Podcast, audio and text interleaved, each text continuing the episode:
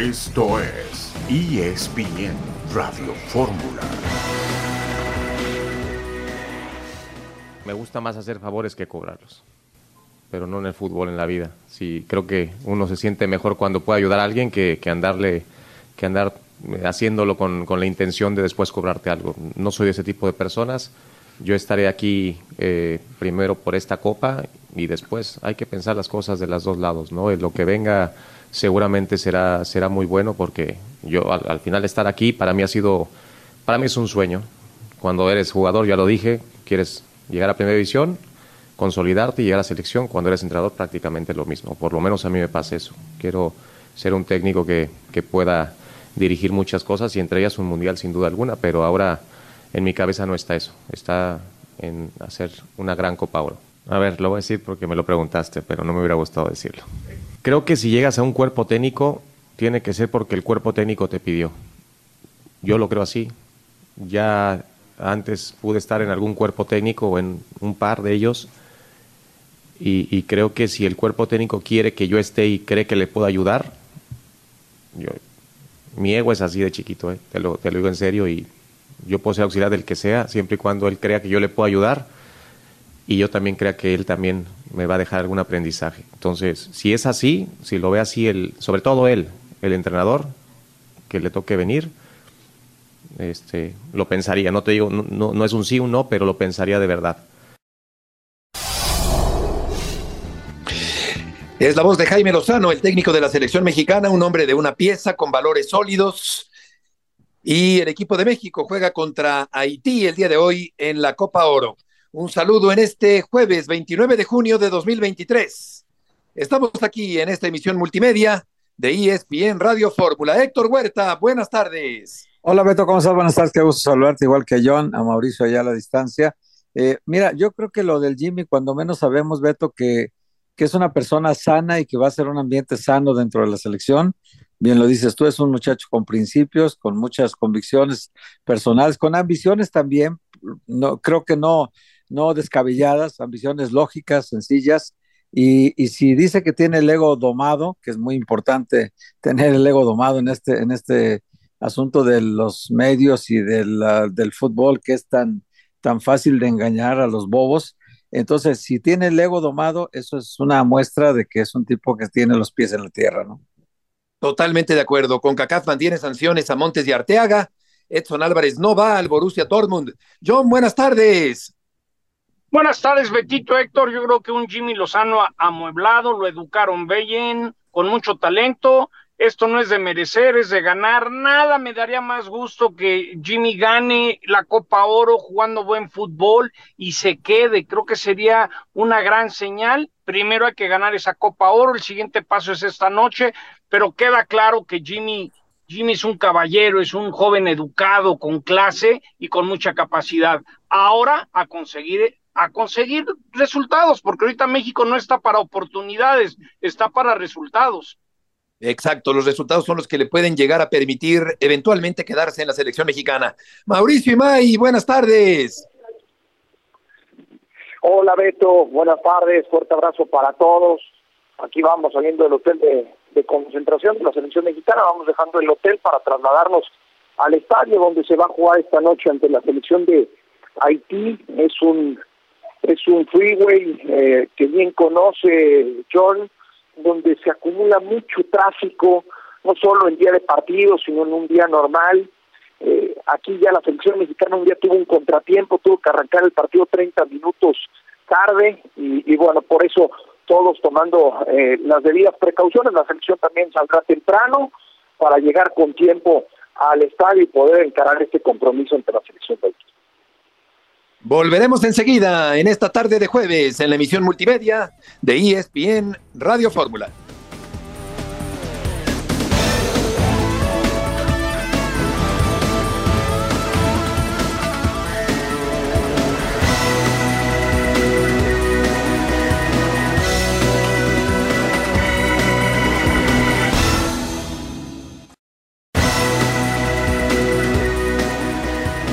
Hola, buenas tardes. Eh, sí, la verdad que lo conozco bastante. Creo que fuimos el primer equipo que dirigió después de, todos los cursos que tomó en Europa y, hoy creo que cada vez la mejoría que he visto en él o lo que he visto es que cada vez es, es más claro en las ideas. Tiene trabajos que te hacen más rápido adaptarte al sistema que él quiere.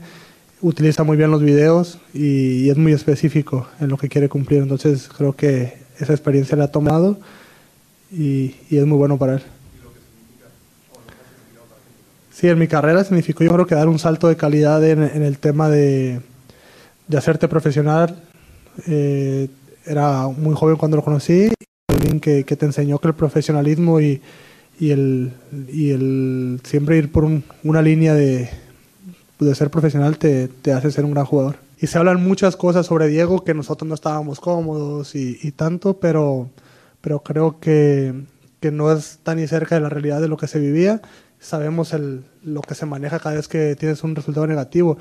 Y con Jimmy yo creo que también lo que nos apoyó mucho es que de fuera eh, dejó de haber esa persecución que había por, por, por Diego y, y, creo que también el equipo relajó un poco, se sintió liberado y también creo que las ideas de juego son diferentes de cada entrenador. Con Jimmy se adaptó mejor, pero de ahí a decir que estábamos en una mala relación con Diego es muy diferente. Contestó Estados te digo, o sea, nos fue muy mal y ya fue como que todo estaba mal con Diego, que estábamos todo mal.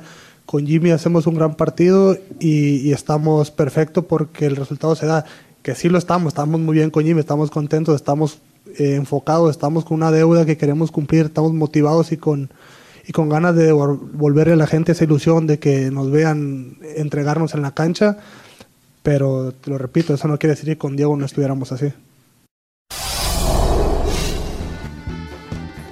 Elogios de Luis Romo a Jaime Lozano, técnico de la selección mexicana, y habla de una supuesta persecución a Diego Coca, el técnico anterior. Con CACAF mantiene las sanciones a Montes y Arteaga. No sé con qué cara la federación apeló las sanciones tras el comportamiento vandálico de Montes y Arteaga. Mau, volvemos contigo. ¿Qué se puede esperar del partido esta noche contra Haití? A ver, Beto, pues lo que espera el cuerpo técnico de la selección mexicana es que el funcionamiento siga mejorando. Eh, ayer decía eh, Jaime Lozano en conferencia de prensa que si, que si, que si le pregunta a uno por corregir algo en específico sería la cobertura y el regreso de los laterales en defensa y sobre todo la claridad y la idea en aparato ofensivo que porque él siente que en el primer partido contra la selección de Honduras se generó mucho, se llegó muchas veces hasta el último tercio de la cancha, pero muchas veces lo hacía sin idea el equipo. Hoy quiere que esté mucho más fino en la última decisión una vez que generen todas esas jugadas de peligro. Ma, un abrazo. ¿Tendrás idea cómo le hará Juan Carlos Rodríguez para estar viendo el plan B si no funciona el Jimmy, pero al mismo tiempo ¿Cómo le ofreces algo a alguien que no es seguro dependiendo de lo que hace Jimmy? ¿Tienes idea cómo, cómo le estará haciendo Juan Carlos Rodríguez para apoyar a Jimmy, pero haciendo un plan por si no es Jimmy? Creo que perdimos, perdimos a Mau. Sí. Ahora volvemos con él para conocer más detalles del partido de hoy, sobre todo también, Héctor, la alineación del equipo mexicano para el partido contra los haitianos y seguramente va a haber algún movimiento, pero lo que sí me parece mal es de la CONCACAF, Beto, es que a McKinney, que le dieron tres partidos de castigo, y a Serginho Dest, que le dieron dos, se los toman en cuenta la Copa Oro si ni siquiera están registrados. O sea, van a cumplir sus castigos en la Copa Oro cuando ellos ni siquiera son parte del plantel de Estados Unidos. Y eso ya lo comunicó la CONCACAF y me parece una falta de vergüenza total, porque no es posible que dos jugadores que no están en, en, en el plantel de un equipo cumplan castigos sí. si ni siquiera están concentrados, ¿verdad? Entonces, sí. esa parte sí me parece muy mal de la CONCACAF y ya lo ratificó que así va a ser, que le, que le sostiene los partidos de castigo a los mexicanos y que a los norteamericanos se los acepta aunque no hayan estado ni siquiera en la competición. Sí, totalmente de acuerdo. Eh, en el caso de Arteaga y Montes, eh, ellos sí están en plena competencia y representan eh, eh bajas importantes para el entrenador Jaime Lozano. Mau, ¿sabes algo de la formación del equipo de México para el día de hoy? No, Beto. A ver, yo, yo me doy una idea por lo que hizo a lo largo de la semana Jaime Lozano con los futbolistas que fueron titulares ante Honduras. Trabajo regenerativo lunes y martes, nada de cancha. Hasta ayer hicieron un poco de cancha y fue La verdad que muy poco, porque solamente tuvieron una hora de entrenamiento en el estadio donde se va a jugar el día de hoy. Tenía marcada la cancha para espacios reducidos y, será seguramente el mismo once que jugó ante la selección de Honduras. Ayer el propio Jaime Lozano, eh, en algo que venimos contando hace tiempo, decía, a mí no me gusta confirmar un once ni a los futbolistas, porque muchas veces me voy a dormir con un once en la cabeza y cuando despierto hago algunos cambios ni siquiera me gusta compartírselo tanto a mis auxiliares porque me llega de repente a generar alguna duda y tengo que hacer una modificación de último momento. Mau, se nos cortó la llamada. Yo decía que si tenés idea cómo le está haciendo Juan Carlos Rodríguez para ver opciones de técnico y al mismo tiempo respaldar al Jimmy, el reto que es, como no sabes qué va a pasar, pues tienes que estar planeando los dos escenarios. ¿Cómo le estará haciendo Juan Carlos Rodríguez? Te saludo con mucho gusto, John. Te mando, te mando un fuerte abrazo. A ver, así es el fútbol y así es sobre todo cuando tienes un técnico interino. Esa es la realidad. Y Juan Carlos Rodríguez con Jaime Lozano fue muy claro. Eh, nosotros nos enteramos de esto desde Houston y Jaime Lozano ayer lo confirmó en la conferencia de prensa. Mi acuerdo con la federación fue por la Copa Oro y hasta ahí. Una vez que termine la Copa Oro, entonces se hará un corte de caja. Juan Carlos Rodríguez al mismo tiempo estará buscando eh, opciones. Yo lo que sé es que esas opciones no solamente las va a buscar Juan Carlos Rodríguez, sino primero va a escuchar voces importantes que le hablen acerca de los perfiles que debe tener un, entrenador. Y ahí se van a considerar distintos puntos, eh, cultura, idiosincrasia del mexicano, estilo de juego, estilo de vida, porque yo lo que me enteraba es, muchas veces se decida un técnico argentino, colombiano, holandés, de donde venga el entrenador, y no se toma en cuenta. Se, se volvió a cortar. Eh, por cierto, en el mundo fantástico de FIFA, México está arriba de Alemania. Eso es de humor involuntario. Y con respecto a Lozano, yo creo que no puede no estar en la mente de Lozano la posibilidad de quedarse como técnico de la selección mexicana. Vamos a cambiar de tema porque César Caballero tiene información del América que arranca mañana el torneo. César. Hola Beto, ¿cómo estás? Qué gusto saludarte. Hoy el América cerró su preparación para enfrentar este viernes por la noche al conjunto de los Bravos de Juárez en lo que será el inicio de esta apertura 2023. Un encuentro que servirá como debut oficial de Andrés Jardiné y su cuerpo técnico al frente del conjunto americanista y también el mismo técnico pide un voto de confianza para lo que es todo este proceso. Jardiné está tranquilo, está confiado de que sacará un buen resultado el día de mañana ah, y también está confiado de que podrá lograrlo a pesar de todas las ausencias que tiene el técnico brasileño en este momento. Hola, ¿cómo estás? Eh, te saludo con mucho gusto. César, te hago una pregunta si quieres después de, escuchar eh, el audio del técnico de la América de Jardiné a ver qué es lo que comente y después te hago la pregunta. Perfecto, claro que sí. Sobre todo esta energía que, que, estamos metiendo todos los días aquí, que ya se refleje en la, la, cancha, que, que el equipo sea un equipo con mucha actitud, mucha energía, mucha gana.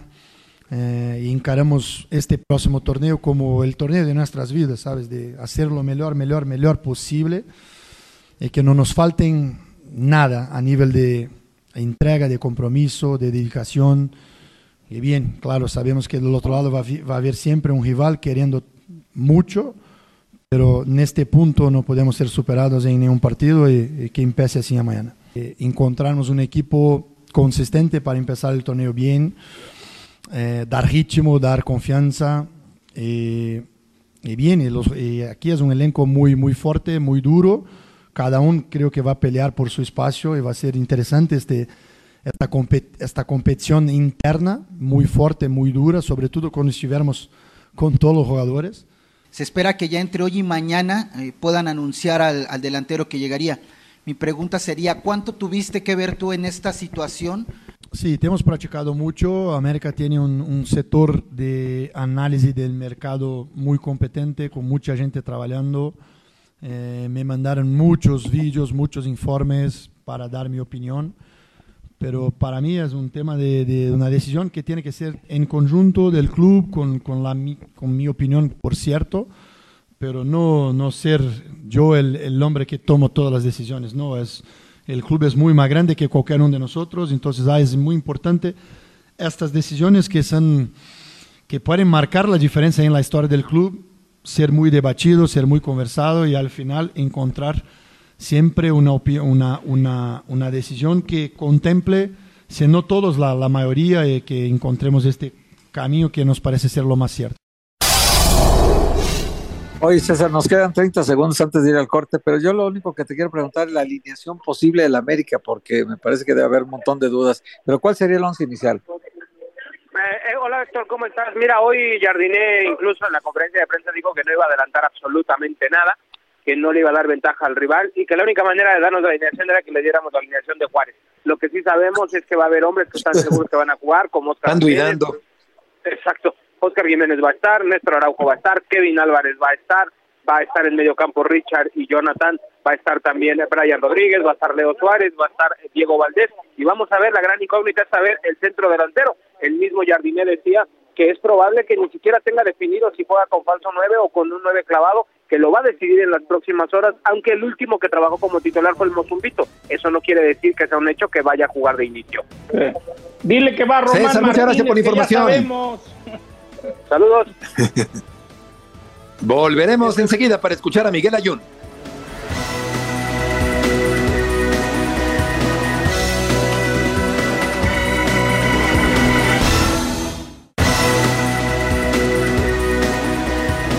Te voy a ser 100% sincero.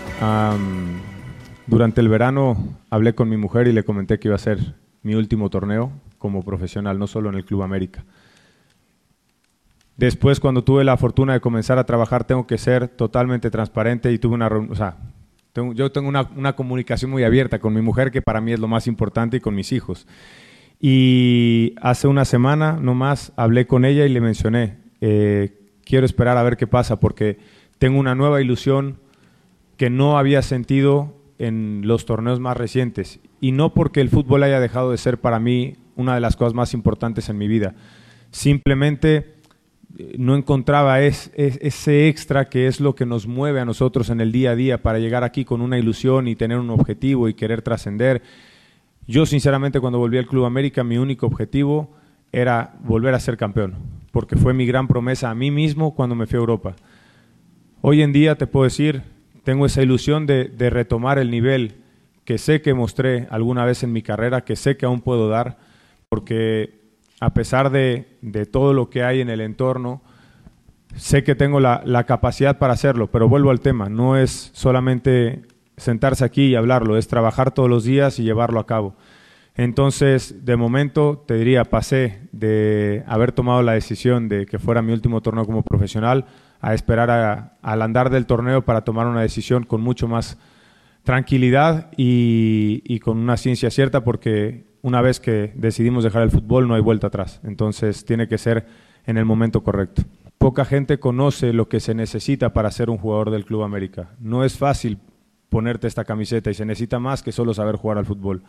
Se necesita tener carácter, se necesita tener personalidad, se necesita saber absorber los momentos de presión y eso permite que jugadores como Álvaro, que seguramente, porque lo vimos después del partido, pasaron un verano probablemente muy amargo, llegue y se plante y se vuelva a poner el uniforme y tenga esa hambre y esa determinación de volver a salir y demostrar el jugador que es. Y así cada uno de los que estamos aquí. Los fracasos duelen, dejan heridas, pero lo más importante en cualquier situación de la vida es cómo te sobrepones a esos tragos amargos que te vas encontrando o las veces que no eres capaz de superar un obstáculo. Y en este caso creo que puedo llenarme la boca de decir que, que estamos en un grupo y en un equipo que tiene esa capacidad de reacción.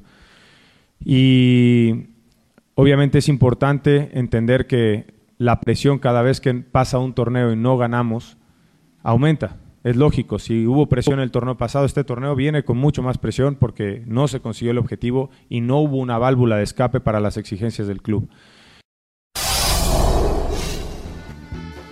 Sí, a veces una actividad puede volverse rutinaria. Es un sincero y articulado.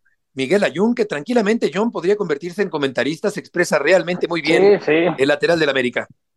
y muy talentoso. Yo me recuerdo hace muchos años que invitaba a Moisés Muñoz a jugar golf y llegó Miguel, nunca había jugado y ahorita te diría que debe tener uno de los mejores swings de cualquier futbolista mexicano. Me da gusto, creo que Miguel quiere brindarle a sus hijos este, este último empujón en su carrera profesional. Yo del América nomás quería decir dos cosas. Yo les adelanto que es Román Martínez el que va a iniciar este viernes. De la información que tengo, ese es el sentir adentro del América que Mozumbito, Román Martínez será titular. Y Héctor Ibeto, escuchando al técnico del América, me da la impresión que este refuerzo, si en algún momento va a haber a Quiñones, pareciera que el técnico brasileño quiere que le traigan a alguien de su confianza. Así interpreté las palabras del técnico americanista.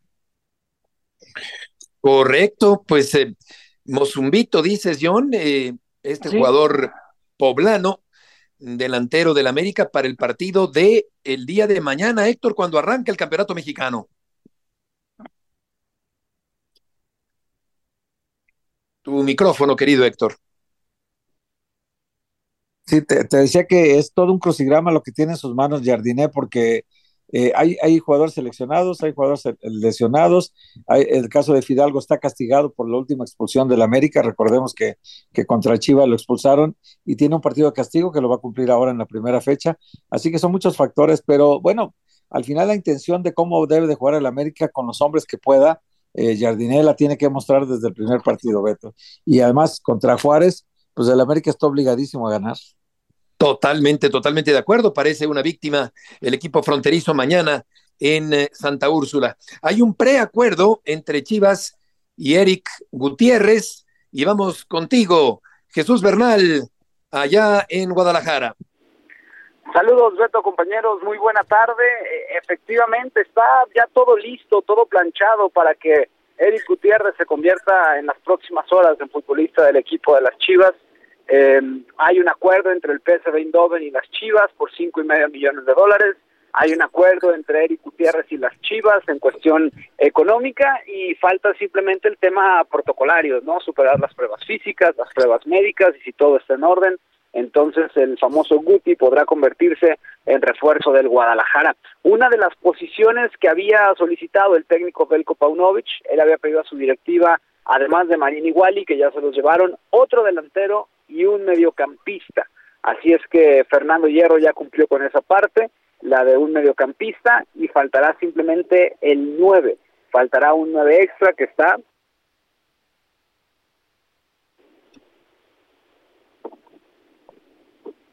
Oye Jesús, lo de Chucky Lozano fue únicamente una llamarada de petate. Sí, al final el Guadalajara tocó base, ¿no? Se sondeó el tema. Es el trabajo de Fernando Hierro para saber cuáles eran las condiciones, pero es un jugador impagable, ¿no? O sea, 25 millones de euros no, no los puede desembolsar Chivas para contratar al Chucky. Entonces, más allá de que, bueno, sondearon cuál era su situación, pues quedó simplemente en eso, ¿no? En un, en un sondeo tal y como lo ha hecho con otros tantos jugadores. Oye, Jesús, pero realmente Eric Gutiérrez, eh, sin dejar de reconocer que es un buen jugador, pero realmente lo necesitaba Chivas porque da la impresión de que con, con Beltrán, con, con Alvarado, con el Pocho Guzmán, con eh, el Oso González, con Lalo Torres, me parece que la mitad del campo estaba, estaba muy bien cobijado en ese terreno. La urgencia es un centro delantero que meta goles, ¿no? Sí, y siguen trabajando en el centro delantero y, no lo ha podido cerrar Fernando Hierro. Eh, esa es una parte, pero Paunovic, eh, así de forma expresa, le había dicho a, Belko que quería otro medio y quería un delantero. ¿Por qué? Porque siente Paunovic que le hace falta sobre todo un medio defensivo eh, con mejores condiciones al momento de entregar la pelota, que no tuviera tantas pérdidas. Por eso es que vimos durante el torneo que rotó entre Morza Flores, Oso González y Lalo Torres, que si bien el Oso fue el que jugó más partidos, ninguno de los tres le terminó por convencer. Tanto es así que ya se desprendieron de Sergio Flores eh, en esa posición, el equipo de Mazatlán, y, quería eso, ¿no? un jugador que le garantice mejores entregas de pelota de lo que dan el Oso y Lalo Torres, y bueno, pues ya, ya lo tiene hecho. Jesús, si, si no es Alan Pulido, ¿quién? Luca Martínez Dupuy. Ese es, la, ese es el plan B. Es Luque Martínez Dupuy, futbolista mexicano, 22 años, fue en Rosario Central, allá en Argentina. Evidentemente, pues hay un un mundo de diferencia entre lo que la, la experiencia no que tiene Alan Pulido que pudiéramos llamarlo ya un jugador consolidadísimo en la primera división incluso fue al mundial de Brasil 2014 campeón con Chivas y Dupuyes pues es un proyecto de futbolista no pero el mercado es tan reducido que pues ese es el plan B no si lo de Pulido no se cierra para este mercado de fichajes por el tema de los seis meses que tiene de contrato con Sporting Kansas City sería Dupuy, el futbolista de Rosario Central, el que pudiera llegar al equipo del Guadalajara. Exacto, todo parece indicar que van a, a, tener a Pulido hasta el año que viene, hasta el primer torneo de 2024. Gracias, Jesús, por la información. Buenas tardes. Sí, hay algunas versiones al respecto que ya había comentado Jesús también. Eh, Eric López de TUDN también ha mencionado que para enero del año próximo estaría ahora sí llegando pulido, porque de momento Héctor, el equipo de Kansas City, no quiere vender al goleador al equipo de Guadalajara. Es que de repente nos olvidamos de cosas legales, Beto. La FIFA no permite que nadie se acerque a un jugador cuando tiene contrato, a menos de que falten seis meses antes de terminar su contrato. Eh, eh, con él se pueden acercar de manera oficial a partir del primero de julio. Antes no, es decir, el sábado próximo ya pueden hablar con él porque ya es legal el acercamiento, ¿no? Eh, hoy los dueños de, Kansas City me dicen que son hombres muy ricos, muy ricos, y que no tienen ningún interés en, en, en sacar dinero de Alan Pulido ahorita. Eh, porque dices, en seis meses ya perdieron el dinero que tenían invertido. No, no les importa eso.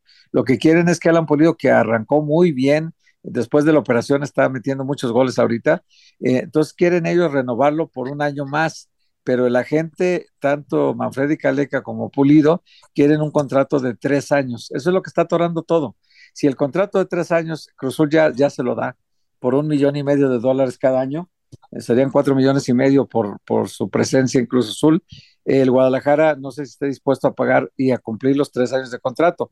Aquel que esté interesado tiene que ser así, tres años de contrato, millón y medio de dólares cada año, libres para el jugador. Así que está clara la cosa, nada más hay que ver quién es el que pone el contrato de tres años y el dinero en la, en la, mona, en la mano de, de, Pulido, ¿no?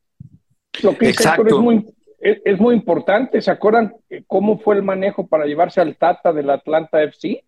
Ah, claro, en contacto claro. y había cláusulas. Yo creo que va a ser muy interesante. Pero por más dueños, Héctor, yo creo que si, si se dan cuenta que lo van a perder, uno pensaría que a partir del primero de julio Kansas City va a ceder, ¿no? Me dicen que los dueños del Kansas ya, ya saben que hay, que hay, equipos mexicanos interesados y que no les importa ganar un millón, dos millones de dólares o 500 mil que ha ofrecido Cruz Azul. Ellos dicen que no les importa ese dinero, les importa el jugador por un año más. Entonces están tratando de negociar con su agente la extensión de contrato. Por eso es que hablaron con él. Entiendo que el representante Manfredi Caleca acaba de estar en Los Ángeles para el partido de, del Galaxy de Los Ángeles contra el equipo de Kansas City hace una semana, hace ocho días, nueve días. Y, y, pero bueno, no se arreglaron, pero están negociando. Vamos a ir a una pausa y volveremos enseguida. Huerta, Sotcliffe y Murrieta en ESPN Radio Fórmula.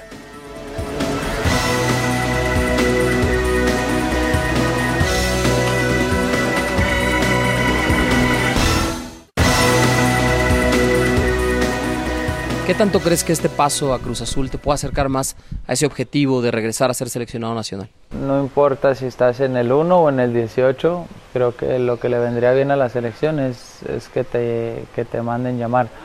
Si bien hay cosas que, como jugador no dependen de ti, eh, pero obviamente eh, si, si, algún día no me buscaran para, para, regresar o no, que sea por lo que estoy haciendo con, con, mi club. Porque se lo comenté a los muchachos y les dije, el 100% mío siempre lo van a tener, pero yo necesito de ustedes para conseguir cosas importantes, porque son grandísimos jugadores, pero aquí se necesita algo más, ¿sabes? Aparte de la calidad. Entonces, te digo, si, si regreso o no a la selección, que, que sea decisión de, del técnico. La verdad desconozco si hay otra cosa. Nadie me lo ha comunicado, nadie me lo ha dicho. Creo que, que todos los directivos que, que, me conocen saben que yo soy de una sola pieza y a mí me gusta hablar de frente. Y si hay algo que, que no, no hice bien o algo que les molestó, pues la sinceridad, ¿sabes? No me tomo nada personal, eso es es uno de mis principios. Y, y te digo, ahora si, si regreso o no, si me toca estar, bueno, pues ya aprendí eh, la lección, por eso mismo hablé con mis compañeros, no vía Zoom en ese momento para disculparme con ellos, también hablé con el flaco Tyler en persona, con Tata. Eh, siete, seis meses antes del mundial. La verdad cuando platiqué con el flaco, este, él me dijo, son cosas que, que pasan dentro del campo, la verdad, estate tranquilo. Yo simplemente te digo, la gente que en realidad me conoce, que, que ha estado conmigo en una fiesta, en una comida, en una cena, en lo que sea, sabe cuál es la verdadera esencia mía. No soy mala persona. Yo lo último que tengo es mala persona. Yo no soy ni envidioso, nada. A mí me gusta bien que le vaya a toda la gente porque, pues yo así, esa es mi manera de pensar, ¿sabes? Y ese es mi, mi modus operandi y me ha ido bien, ¿sabes? Estando así. Entonces, por una parte sí me, sí me comía la cabeza que el flaco me dijera que son cosas que pasan en el fútbol y después no te llamaban, ¿sabes? Tata tuvo sus razones, a lo mejor en la forma de ver la vida mía. Creo que, que se pudo haber manejado de otra manera, ¿no? Estar enfrente del grupo y decir, bueno, seas tú, seas tú, seas tú, seas tú, hay otra y chao, ¿sabes? Porque nunca, no había sido algo que se había presentado como a lo mejor en, en situaciones anteriores de que no sé, que salíamos de fiesta desde el 2000, 2007, cuando pasó en Monterrey, antes de la Copa América. O sea, no eran cosas que ya pasaban, que tú dices, ah, este ya se está pasando de vivo, porque obviamente sabe cuál es el reglamento. Era la primera vez que pasaba, pero te digo, al final si hubo o no cosas más allá, solamente él lo sabe. Entrevista de León Lecanda, Héctor, a un transparente Carlos Salcedo. Sí, y esa parte de uno de los hombres que pidió el Tuca Ferretti específicamente, Beto. Y hay otros tres, un central colombiano, eh, Jesús Dueñas, y Alan Pulido, que también los pidió. ¿Cómo van esos casos? Este, León, te saludo con mucho gusto. ¿Y cómo van estos tres refuerzos que el Tuca necesita sí o sí? ¿Cómo estás, Héctor? Un gran abrazo. Gracias eh, por, el espacio, Beto. Saludos a todos en ESPN Radio Fórmula. Pues te puedo comentar, Héctor, que la negociación por Alan Pulido no va a concretarse. Sabemos ya por diversas fuentes que el Club Sporting de Kansas City de la MLS no quiso vender al delantero mexicano a pesar de que Cruz Azul presentó un par de ofertas, incluso la segunda con una cantidad superior por el traspaso o la transferencia de, del delantero mexicano de 32 años, pero sabemos que Sporting Kansas City no lo quería vender en este momento y ahora la decisión estará en manos de Pulido. Tiene, digamos, tres alternativas o, cuatro, si es que no quisiera tomar una de estas tres, pero es firmar un precontrato ya sea con Chivas o con Cruz Azul, que fueron los equipos que se le acercaron en este mercado de transferencias, a partir del 1 de julio, es decir, desde el sábado, él ya puede firmar un precontrato y salir libre el 1 de enero a cualquiera de estos equipos, Guadalajara o La Máquina, o también puede renovar su contrato en Sporting Kansas City, que es un club que desea que Pulido permanezca, eh, o bien, bueno, irse a otro destino. Esa sí es una negociación que finalmente no se va a llevar a cabo. Por otro lado, esta mañana llegó Willer Dita, que nosotros adelantábamos en ESPN la semana pasada, la negociación en curso con Newell's Old Boys y Junior de Barranquilla, su club anterior que conservaba un 20% del pase del defensa colombiano, se incorpora en la máquina, llegó esta mañana muy temprano, ahí estaba nuestro compañero Marcelino Fernández del Castillo para recibirlo, y la última negociación, seguramente será el último refuerzo de Cruz Azul, es Jesús Dueñas, y a mí lo que me dicen es que estaban esperando justo que pasara el 30 de junio, es decir, el día de mañana, para poder ya negociar eh, sin contrato, es decir, que no haya nada de por medio con el FC Juárez. Correcto, León, muchas gracias por la información. Muchas gracias a ustedes, un fuerte abrazo. Que te vaya muy bien. Vamos a escuchar a Antonio Mohamed, el técnico del equipo de los Pumas de la universidad, que se presentan también en el nuevo torneo este fin de semana. Aquí están las palabras de Antonio Mohamed. Lo que sí nosotros tenemos como objetivo principal es clasificar y hacer que la gente se sienta identificada con el equipo. Que el equipo juegue en cualquier cancha de la misma manera, eh, porque después yo resultado no te puedo garantizar. Si no, pediría un contrato mucho más grande si sé, si sé que voy a salir campeón. Entonces, eso no. Lo que sí, eh, tenemos que estar entre los ocho, es el objetivo primario, eh, número uno, y, de la mano va el, el tener un funcionamiento que la gente se sienta identificada. Esos son los objetivos.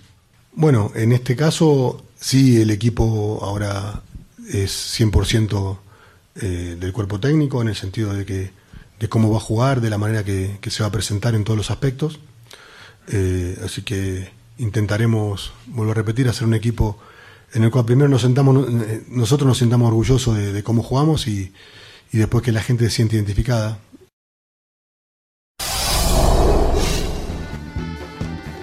Es la voz del turco Antonio Mohamed, el técnico de Pumas, y todo parece indicar, John, que Julio González, tu amigo, será el portero Sí. titular del equipo universitario.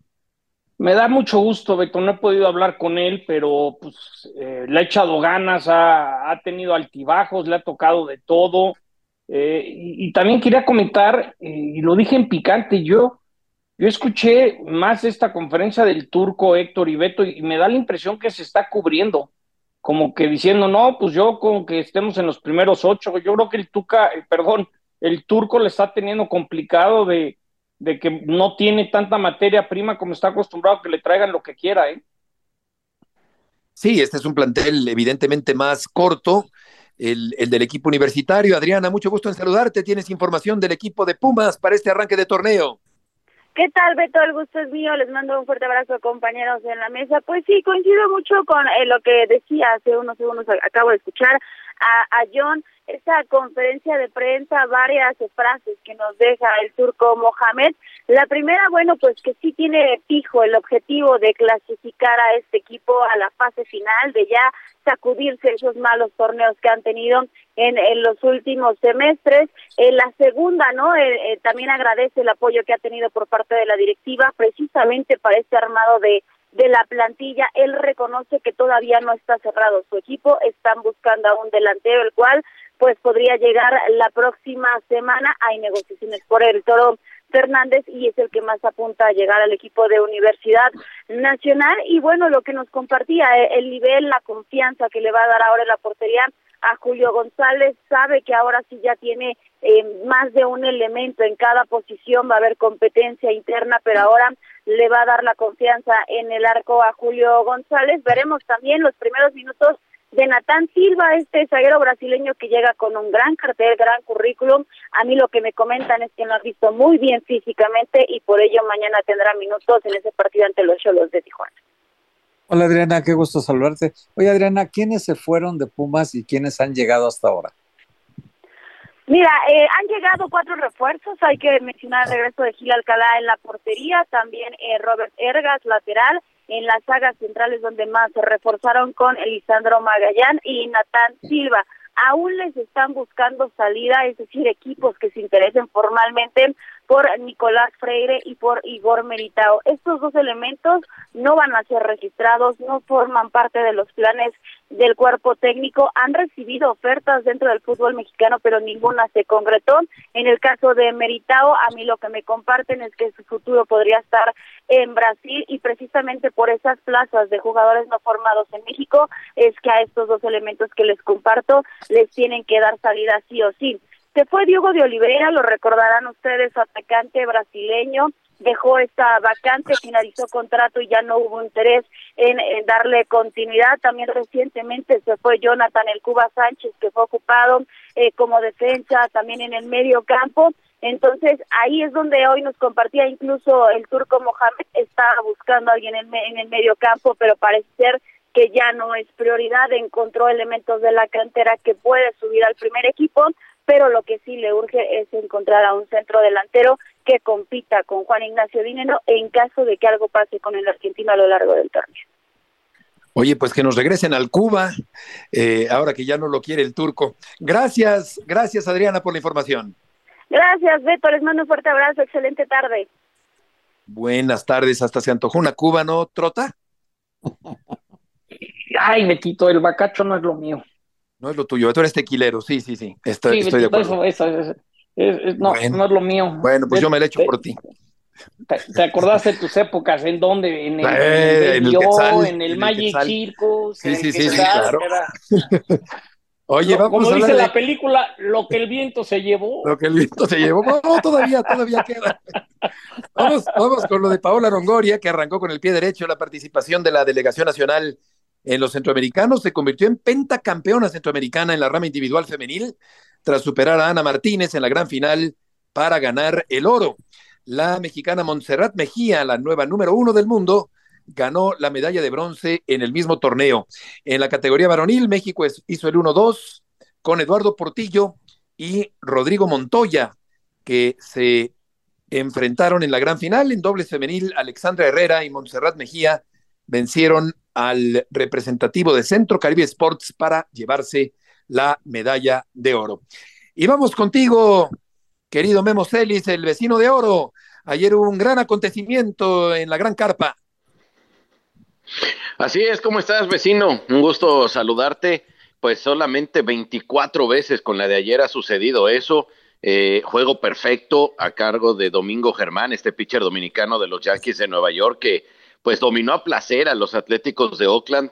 Eh, 99 lanzamientos en total para lanzar esas nueve entradas perfectas, algo que pues ya en nuestros días cada vez es más complicado, ¿no? Porque cada vez que hay un pitcher eh, coqueteando con un juego sin hit ni carrera, con un juego perfecto, siempre estamos muy pendientes, ¿no? De cuántos lanzamientos van, eh, a qué hora va a llegar a los 100 y entonces el manager va a tomar la decisión de sacarlo, etcétera. Pues ayer no, ayer Domingo Germán tuvo tal dominio que, iba muy bien, muy económico en cuanto a sus picheos. Nunca existió esa duda de que Aaron Boone, el manager de los Yankees, lo pudiera sacar. Y al final termina, bueno, pues eh, retirando en orden esa novena entrada, cómodo, 99 picheos en total. Cuarta ocasión en que un pitcher de los Yankees lanza un juego perfecto. Es el equipo con más perfectos en la historia. Estaba empatado con tres con los Medias Blancas de Chicago. Y Domingo Germán se convierte en el primer lanzador dominicano en la historia también en lograr un juego perfecto. Oye, Memo, que te saludo con mucho gusto. Si no, la producción ahorita nos acaba de orientar sobre esto, pero si no me acuerdo, hace 33 años vivíamos un momento espectacular en México cuando el Toro Valenzuela lograba también un juego perfecto, ¿no? 1990. Sí, 1990. Lo que pasa, lo que pasa, Héctor, es que el de Valenzuela no fue juego perfecto, fue juego sin hit ni carrera. Sin hit ni o sea, un juego perfecto es mucho más especial, ¿no? son solo 24 en la historia y es, retirar a 27 seguidos. Sí, de hecho, no teníamos un juego perfecto desde Félix Hernández, el venezolano de los Marineros de Seattle, hace 11 años. Ese fue en agosto del 2012, sí. Memo, un abrazo. Para poner en perspectiva la historia de los Yankees, es el cuarto. ¿Tienes en mente quiénes son los otros tres? Nomás para ver en más de 100 años lo que es solamente cuatro y quiénes fueron. Sí, bueno, el primero además fue histórico porque es el único que se ha registrado en Serie Mundial y fue Don Larsen, 1956, que, que bueno, ese por supuesto, el más relevante de todos los juegos perfectos que ha habido, porque insisto, el único en, historia de, en, serie mundial. Luego en los noventas, curioso, porque vinieron en años consecutivos, en el 98 aquel de David Wells, que luego publicara incluso un libro y que hiciera algunas declaraciones en relación a que ese día pues todavía estaba, eh, estaba sintiendo los efectos del alcohol de la noche anterior, ni siquiera crudo, dice que estaba borracho todavía. Al año siguiente en el 99 fue David Cohn, totalmente eh, lo contrario, un tipo muy serio, con una gran carrera. Y después de eso, bueno, pues el de ayer de Domingo Germán. Así que, pues está la coincidencia, ¿no? Para, para lanzar un juego perfecto con los Yankees, tienes que llamarte con la letra D, Don Drysdale, David Wells, David Cohn y Domingo Germán. Wow, qué curioso. Memo, describe lo que significa para el país de República Dominicana. Es decir, un país que vive para el béisbol, ¿cómo entender lo que va, lo que se volvió a partir de hoy este joven? Pues es que imagínate nada más, ¿no? Los dominicanos han logrado muchísimas cosas en el béisbol de las grandes ligas. O sea, tenemos en la historia eh, jugadores más valiosos, tenemos gente en el Salón de la Fama, lanzadores en el Salón de la Fama como, como Juan Marichal, como Pedro Martínez. Eh, recientemente bueno, pues han, han, hecho de todo. Lo de Vladimir Guerrero Jr. hace un par de años con, con el liderato de cuadrangulares, pero nunca habían conseguido esto, ¿no? Entonces, eh, ha habido tantos lanzadores, más allá de, Marichal y de Pedro, que son los dos más importantes, pero muchos más muy buenos dominicanos en la historia de las grandes ligas. Eh, recuerden aquellos ochentas con Mario Soto, con Joaquín Andújar, aquella gran generación, y, de ahí pues ha seguido para acá, ¿no? Hay una lista de, muy buenos pitchers dominicanos y nunca habían conseguido un, juego sin hit, eh, digamos un juego perfecto. Ya teníamos un venezolano que era Félix Hernández hace 11 años. ¿Se acuerdan ustedes el del presidente, el de Denis Martínez de los Expos de Montreal? Ya eran dos lanzando juego perfecto, ¿sí? Y, y, nunca, nunca un dominicano. Entonces sí, es un acontecimiento muy importante para un país que en términos de béisbol pues ha ganado muchas cosas, ha ganado incluso un clásico mundial de béisbol, pero nunca habían tenido un, pitcher con un juego perfecto, así que sí, es algo bien, bien importante. ¿Cómo no? Gracias a la gloria de la colonia del Valle. Gracias, vecino. Gusto en saludarte. Igualmente, vecino, y saludos a todos. Que te vaya muy bien. El vecino de oro. Vemos Ellis en esta tarde. Se cayó lo de Edson Álvarez al Borussia Dortmund y Checo Pérez está en malas condiciones de salud. Habrá que saber en las próximas horas exactamente qué tiene, de qué está enfermo el piloto mexicano. Gracias por acompañarnos, Héctor John. Buenas tardes, que les vaya muy bien. Hasta mañana. Un abrazo. Buenas tardes.